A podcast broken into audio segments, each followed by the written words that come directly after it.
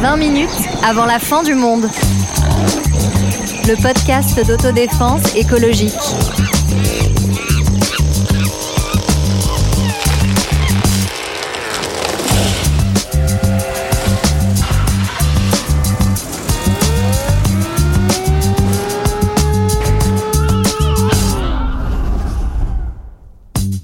Bonjour, bonjour, bonjour. Comment être heureux aujourd'hui? On espère euh, avoir la réponse pour ce troisième et dernier épisode de notre série. Et parmi les façons de s'échapper, il y a la méditation et le yoga. Et si c'était ça le secret? Caricatural, bien sûr, mais n'y a-t-il pas là une façon de résister et d'élaborer un autre rapport au monde? Ou tout ça n'est-il qu'une nouvelle recette pour nous rendre plus efficaces, plus cool et surtout pas en colère contre tout ce qui ne va pas? Salut tout le monde! Salut, Antoine Première question, euh, parce que je crois que je suis entouré par des personnes qui font du yoga. Je ne peux pas résister à vous demander quelle est votre position de yoga préférée. Sarah, évidemment. Ah, c'est moi qui commente. Euh, moi, c'est la, la, posture de l'aigle, le eagle arm, et puis avec les jambes aussi. Donc, c'est à la fois de l'équilibre, et puis euh, tu détends tout quand même dans le dos en croisant tes bras. Enfin, taper pour l'avoir, mais je sais pas, Ouais. je me sens très bien dans cette position. Et, et surtout, n'hésitez pas à demander à ce qu'on fasse des vidéos des positions. C'est surtout ça le, but. Et toi, Dalibor? Alors moi, ma position est claire, je suis pour le droit de tous au yoga. Voilà, C'est très bien. L'art de détourner les questions. Zineb. Moi, ma posture préférée, j'aime bien dire que c'est Shavasana, la posture du cadavre. Ah oui. Où bah, tu acceptes la mort, c'est ça Bon, posture partagée peut-être. Et toi, Sonia J'allais dire la même chose parce que c'est la dernière posture au yoga où on s'allonge sur le sol, on se dit ah c'est fini, j'en ai peu plus de faire des efforts. Mais j'aime bien aussi la posture de l'enfant où tu es en boule sur le sol euh, et c'est très reposant. Et toi, Marlène Et ben moi c'est Uttanasana, la posture de la pince où en fait euh, c'est juste euh, très simple, vous êtes sur vos deux jambes et vous vous abaissez euh, la tête en bas en laissant pendre vos bras euh, et, euh, et ça étire tout votre dos, tout vos- toutes vos jambes et puis vous déposez un peu euh, tout ce qui va pas sur le sol. Alors, ça, ça, c'est quand on peut. hein. autour de moi, dans une ambiance de thé fumant, de lumière Oh, tamisée, mm, de voix douce, évidemment, nous allons parler des ambivalences du yoga et de la méditation. J'aimerais bien qu'on réfléchisse un petit peu à ça quand même, Zineb. C'est-à-dire que le yoga et la méditation, c'est d'un côté une arme, une arme de résistance euh, à la marchandisation de notre attention. C'est une façon de regagner un petit peu de capacité à se concentrer. Je suis tout à fait d'accord avec toi, Antoine. Et euh, je voulais juste revenir un peu Retrouvez-moi sur mon Instagram. Oui, parce que- Bien sûr, des cours de méditation Re- re-. Redisons-le quand même, Zineb est une spécialiste du sujet. Nous Oui, avons une enseignante du yoga à Il n'y a notre pas de table. spécialiste du yoga, vous avez une bonne prof de yoga. En tout cas, euh, ce qui me paraît intéressant quand même de rappeler, c'est euh, dans quel contexte sont nées le- la Mhm. méditation et le yoga. C'est des pratiques qui ont été développées initialement dans des milieux d'ascètes renonçants, donc des personnes qui ont renoncé à la vie mondaine, un peu comme des moines chez nous, et qui viennent s'adonner complètement la pratique spirituelle. Donc c'est pas une pratique initialement qui était destinée à tout un chacun. Et donc aujourd'hui, on va avoir euh, des nouvelles façons de méditer et de faire du yoga qui se sont euh, développées aujourd'hui. Et Enfin, effectivement, tu, veux dire qu'au départ, c'était pas pour faire du yoga en leggings sexy euh, désolée de vous décevoir. sur des mais sites sublimes et Non, ils étaient plutôt en petit slip. euh, C'était souvent tout nu, vrai, ouais. Le sexe entortillé sur des petits bouts de bois, mais ça, c'est une autre histoire. Ils C'est vrai, déroulaient, ils déroulaient leurs intestins aussi à volonté. C'est totalement Oh là vrai. Mais en tout cas, effectivement, aujourd'hui, le yoga et la méditation, c'est devenu quelque chose d'assez ambivalent et c'est pour ça que je voulais rappeler ça en introduction. Mhm. Et pour moi, c'est quand même quelque chose qui est assez fascinant, c'est qu'aujourd'hui, notre attention, c'est devenu une marchandise. C'est quelque chose qu'on essaie de capter à travers la pub, n'est-ce pas, Sarah? À travers aussi euh, d'autres, euh, d'autres, euh, enfin, euh, des, des armées de neuroscientifiques qui travaillent pour les réseaux sociaux, qui essaient de voir comment ils peuvent capitaliser sur notre attention. Et la méditation, c'est vraiment une façon de venir finalement ramener l'attention vers autre chose que le monde extérieur. Moi, ce que je trouve intéressant quand j'ai commencé le yoga, c'est de voir ma difficulté justement à ne rien faire et justement sur les positions finales, la position du cadavre final où tu t'allonges et tu ne dois pas bouger. Et ben en fait, on est devenu quasiment euh, incapable de ça et c'est Mmh. un vrai travail sur soi que d'apprendre à rester cinq minutes allongé sans bouger et en fait que ça te fasse du bien et de pas être complètement stressé, angoissé. Qu'est-ce qui se passe? J'ai besoin de bouger, j'ai besoin de penser à quelque chose. Il se passe plus rien. Et c'est, enfin, ça montre à quel point notre, bah voilà, on est sursollicité euh, aujourd'hui et on est, euh, c'est très difficile de sortir de ça.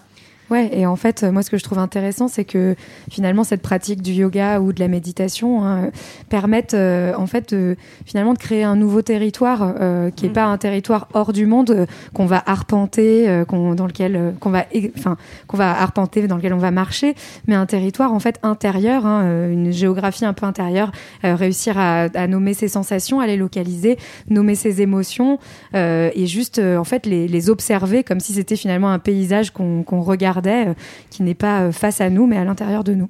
Ah, c'est beau ce que tu dis, Marlène. Alors moi, j'ai- des souvenirs un peu, un peu différents parce que j'ai essayé de faire du yoga. Je n'ai pas décrit ma position préférée parce que je suis incapable d'en avoir une. Mais c'était terrible. Ça veut dire que j'étais la caricature du type stressé qui vient faire du yoga. La prof était excellente, ça c'est bien sûr pas en cause, mais j'arrivais, j'étais à la bourre parce que c'était trop tôt par rapport à mon, à, mon Ah bah, boulot. ça commence bien. Voilà, c'était- un horaire normal, mais anormal pour le boulot que j'avais à l'époque. Donc j'étais stressé, sourcils cœur palpitant. J'arrive et évidemment mon portable a sonné une fois pendant un cours. Donc vraiment une catastrophe ambulante. Zéro pointé pour Antoine. Moi, ce que j'ai beaucoup aimé euh, au départ dans le yoga et dans la méditation notamment, c'est alors notamment dans la méditation vipassana que j'ai pratiquée et que euh, Emmanuel Carrère décrit, décrit dans le fameux livre Yoga, c'est euh, le lien qu'ils font entre les sensations et les sentiments. Enfin, on nous demande en gros de scanner notre corps et d'analyser chacun des, chacune des sensations de notre corps et de les relier à des sentiments. Et souvent, en fait, on ne ressent que le sentiment. On a l'impression d'être en colère, sans se rendre compte que notre euh, notre dos va être tendu, notre corps plissé, euh, notre front euh, froissé. Enfin, et, là, en fait, en analysant tout ce qui se passe dans le corps, on va arriver à dé- détricoter un peu le, sentiment qui nous traverse. Ouais, bah, je trouve que c'est en fait une reconquête du corps et du temps, parce qu'en fait, c'est du temps, si on. Enfin, moi, je trouve pas qu'on puisse dire que c'est du temps consacré à rien, mais concrètement, c'est du temps improductif, en tout cas. Euh, et euh, du coup, en ça, euh, je trouve que c'est une belle arme de résistance en lien avec ce qu'on disait dans l'épisode précédent sur le temps. Sachant que euh, tu peux euh, pratiquer du yoga ou de la méditation sans avoir un objectif euh, de euh, parce que tu peux avoir ça de te muscler, euh, de devenir plus souple, etc. Ça peut vraiment être juste du temps pour soi et pour se Ah, reconnecter. ah- ah bon, tu, tu veux dire qu'on n'est pas obligé d'être le, le meilleur, le number one, le number one du yoga? Ça me paraît bizarre. Alors, ah, est-ce que vous pouvez avouer quand même si vous arrivez à ne pas regarder un peu votre voisin en vous disant putain, il arrive beaucoup mieux que moi, Ah, ça m'énerve. Bah maintenant, comme on est sur Avec Zoom, globalement, c'est ça va. C'est ce que raconte vrai. Carrère hein, dans, son, dans son livre. hein. Oui, c'est vrai. Moi, je suis très jalouse de ceux qui arrivent super bien à faire la pince, par exemple. Euh, J'ai pas dit que j'arrivais bien. J'ai dit que j'aimais.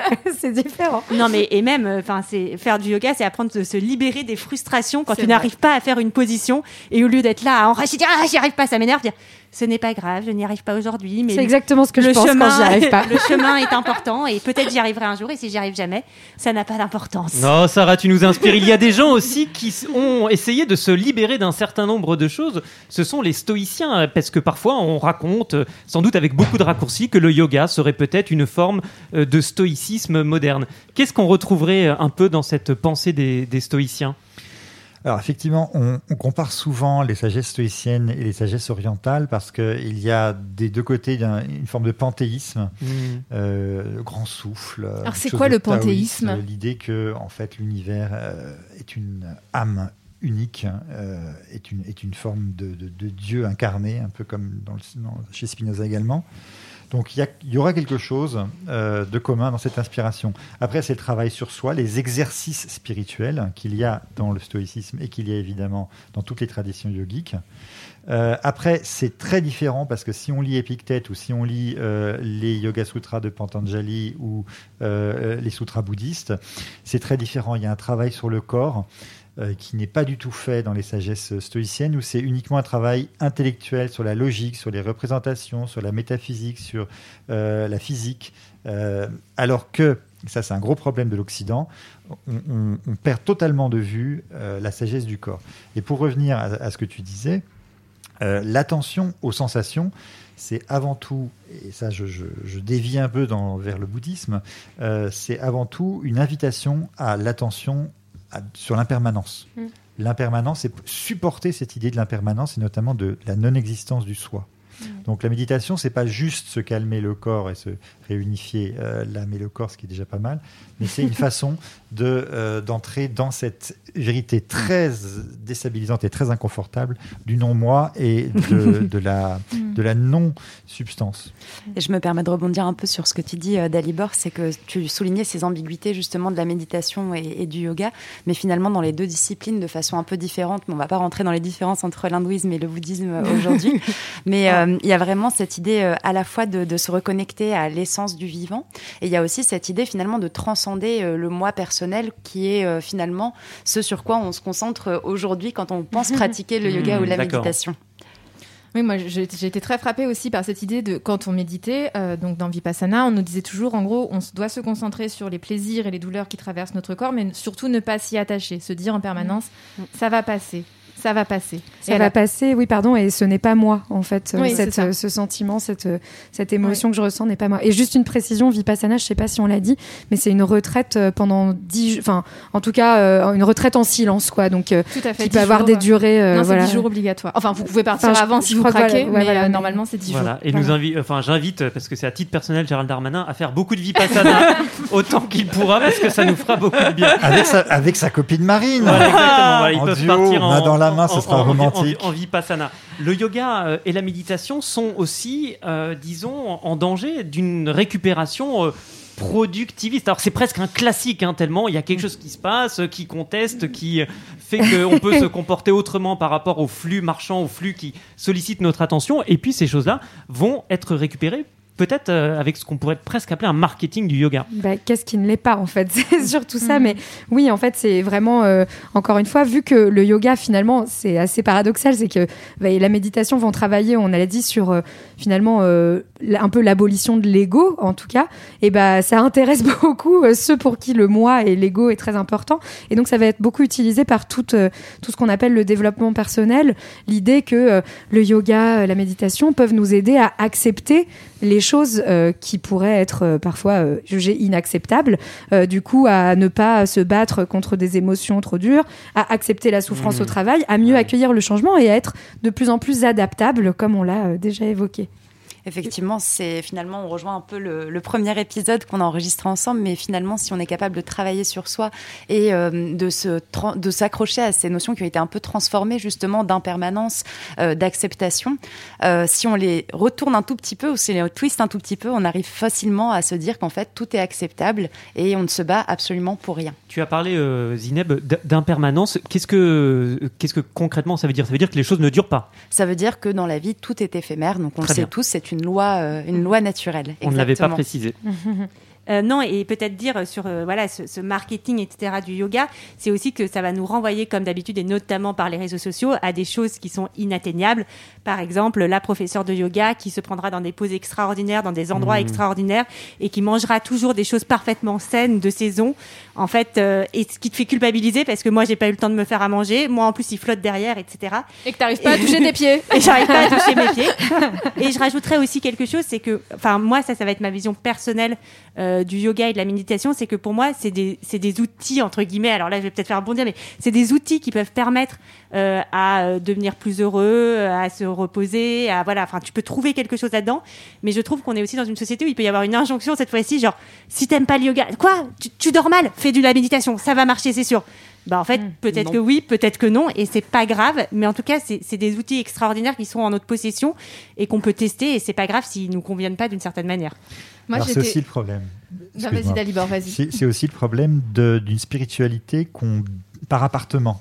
C'est-à-dire, euh, qu'est-ce qu'on peut prendre à la carte? Est-ce qu'on peut ne pas Mm. prendre le menu? Est-ce qu'on peut Mm. prendre juste l'entrée, Mm. euh, le dessert, et puis euh, sans gluten, s'il vous plaît, moins de sel, et puis vous avez une mauvaise tête, je voudrais que ce soit la service qui l'apporte.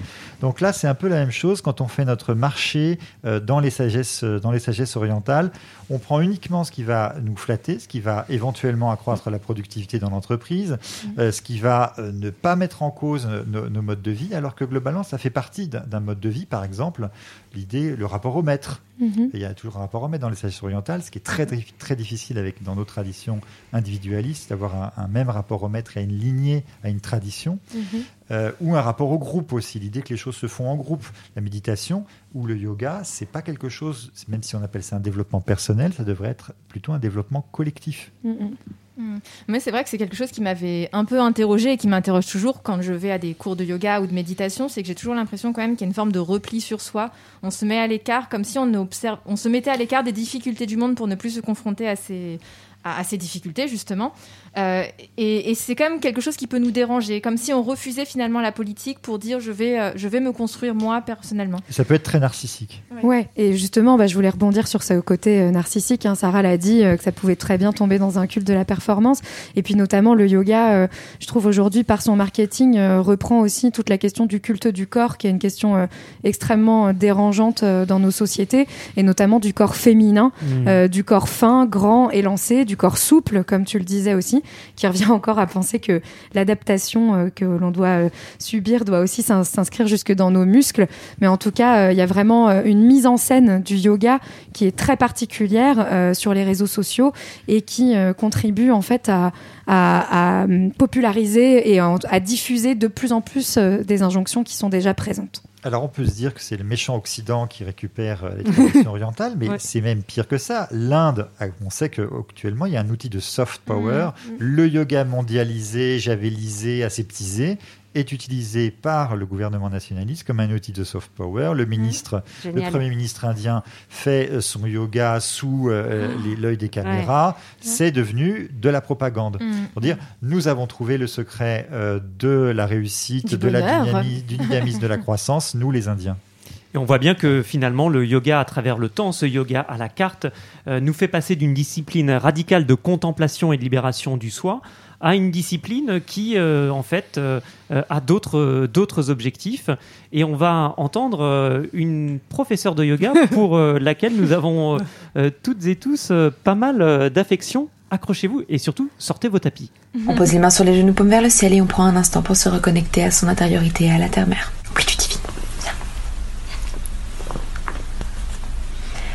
Sankalpa, vous fermez les yeux et vous posez une intention entre vos deux sourcils que vous ne quitterez pas pendant toute la durée de la pratique.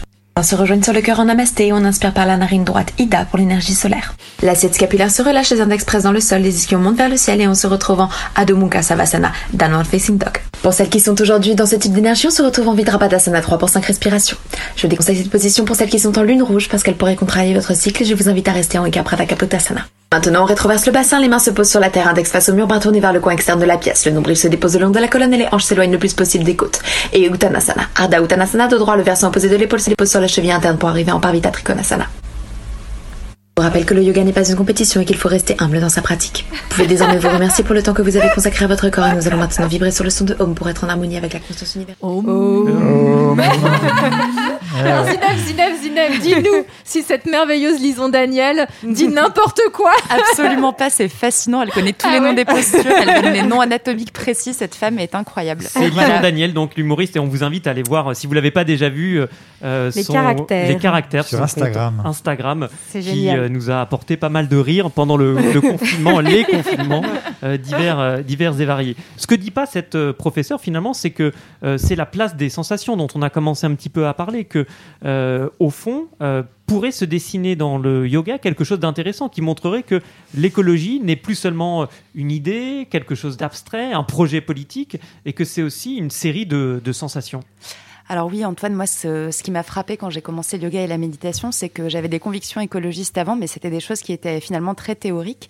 Et par la pratique euh, méditative, par la pratique contemplative, il y a vraiment cette sensation, et ça va paraître un peu perché, mais si vous avez déjà fait de la méditation, vous l'avez peut-être déjà ressenti, mais cette sensation de faire vraiment partie d'un tout qui est interconnecté et qui est finalement la thèse qui est développée par l'écologie de façon intellectuelle. C'est-à-dire qu'on est dans un écosystème où tout Mhm. est interdépendant. Et donc, du coup, enfin, quand on commence à méditer et à pratiquer le yoga, je trouve qu'il y a cette conscience-là qui se développe, mais d'un point de vue qui est incarné et qui, selon moi, du coup, peut nous pousser aussi plus facilement à l'action que si ça reste quelque chose de théorique. Si nos affects sont engagés, on a plus tendance aussi à, se mettre en route. Oui, c'est quelque chose qu'on retrouve aussi chez les, chez les stoïciens d'ailleurs. L'idée, en fait, que le bonheur, c'est d'être vertueux et cette vertu, en fait, c'est d'être en accord avec la nature dans un sens très très très large. hein. mais euh, ça peut être la nature de soi, la nature de la vertu, mais aussi la nature de l'univers. C'est intéressant de savoir d'ailleurs que ces philosophies grecques et ces philosophies indiennes comme le bouddhisme, le jaïnisme euh, sont nées quasiment euh, à la même époque, dans des endroits très différents. Voilà, On appelle la période charnière. exactement, la période axiale. de l'éveil spirituel de l'humanité. Tout à fait. Qu'est-ce que c'est cette Tout période simplement. charnière C'est une période où quasiment euh, simultanément, à quelques siècles près, ne Ouais. m'égotons pas, euh, on a le bouddhisme, le judaïsme, euh, le taoïsme, euh, tout ça très très vite et c'est comme si les problèmes, non pas les solutions, mais les problèmes fondamentaux de l'humanité étaient formulés de façon définitive, qui n'ont pas, n'ont pas bougé, le problème de l'âme et du corps, du bien et du mal, etc. Est-ce qu'ils arrivent à, trouver le bonheur? non, Justement pas. Ils y réfléchissent euh, toujours. mais la question du bonheur, la question du mal... Est-ce que c'est une quête surtout? Et c'est une hmm. quête, tout ça, hmm. mais dans, en, quelques, dans, dans, dans, un intervalle sur plusieurs continents qui sont absolument pas connectés, dans un intervalle très court au regard de l'histoire, tout ça naît comme ça. Oui, justement, pour revenir à la question que posait euh, Marlène, c'est est-ce que c'est une quête? Est-ce que justement leur quête, c'est le bonheur à ce moment-là? Leur quête, c'est la libération de la souffrance, en tout cas pour l'Inde. Et c'est tout à fait autre chose. Et oui, c'est pas, pas forcément le bonheur de ce que j'ai compris, oui. enfin, pas celui qu'on connaît, nous. Exactement. Mais pour revenir un peu à ta question, Antoine, ce que je trouve très intéressant, et je sais pas si je vous invite à regarder ce documentaire, c'est un petit documentaire de 19 minutes qui s'appelle The Overview Effect. Je sais pas si vous en avez déjà entendu parler. C'est des astronautes, en fait, qui sont partis, euh, du coup, ah dans l'espace et qui ont, euh, racontent ce qu'ils ont ressenti la première fois qu'ils ont vu la Terre depuis l'espace. Et ils parlent vraiment d'une sensation hmm. d'unité et de connexion avec le tout. Et en revenant, ils se disent, mais c'est quoi ce truc incroyable qui nous est arrivé hmm. là-haut? Et ils commencent à chercher un peu une explication dans des ouvrages scientifiques, dans des ouvrages religieux. Et ils trouvent en fait la description de cette euh, sensation, de cet état, dans des textes indiens qui parlent de samadhi, qui est cet état d'absorption et de sensation de connexion au tout. Donc je trouve ça assez fascinant de voir qu'il faut aller dans l'espace pour revenir un peu découvrir ce que des hmm. Indiens ont trouvé assis dans une petite hutte en regardant vers l'intérieur. Il y a un débat très connu entre Romain Roland, euh, l'écrivain, et Sigmund Freud, euh, le psychanalyste, sur le sentiment océanique. Romain Roland lui parle de sentiment océanique et euh, le, juif, plutôt mal, mal, dans sa peau en tant que juif, Sigmund Freud, lui dit qu'il ne comprend pas ce que c'est que le sentiment océanique. Il est vraiment sur une, une, idée de, du, du moi séparé du monde. Et il ne comprend pas ce que lui dit Romain Roland. Et on est vraiment ça. Romain Roland, très sensible par contre aux, sagesses, aux sagesses orientales. Et c'est un autre rapport euh, au monde aussi qui se dessine, on a commencé à le dire, un rapport au monde qui ne, se fait pas de, dans la prédation et la consommation. Il y a un moment donné, euh, quand on est euh, dans, dans ces postures de, yoga, moi, mon moment préféré, c'est celui où on roupille sur le, sur le tapis. Ah bah c'est Shavasana Ah bah voilà, eh ben voilà, avec vos mots savants. Hein. le mot précis. Il, suffit, La posture du cadavre, qui, est selon les, qui est selon les yogis la posture la plus difficile. Hein. Ah, ben, peut-être un bon voilà. yogi, Donc tu vois, finalement, tu nous dépasses tous. C'est ça. Il suffit pas d'être allongé. Il faut aussi qu'aucune pensée ne te traverse l'esprit. Oui, alors ça, bon, c'est pas. Ou les observer seulement, c'est déjà. Euh, tu parles, Sonia, de pensée qui traverse euh, l'esprit. C'est un petit peu le sentiment, en fait, qu'il faut réussir à combiner d'un côté la paix intérieure et de l'autre euh, la paix sociale, que les deux marchent vraiment ensemble bah, c'est l'idée, euh, enfin pour euh, pour rebondir que euh, le yoga finalement, bah tu, tu lui en parlais tout à l'heure Sonia. Moi aussi j'ai eu vraiment ce sentiment au début quand j'ai ressenti beaucoup de bien-être en pratiquant, de me dire ouais mais finalement c'est un, bien-être qui me concerne que moi, qui est très individualiste et de se dire que le yoga et la méditation étaient des pratiques très individualistes.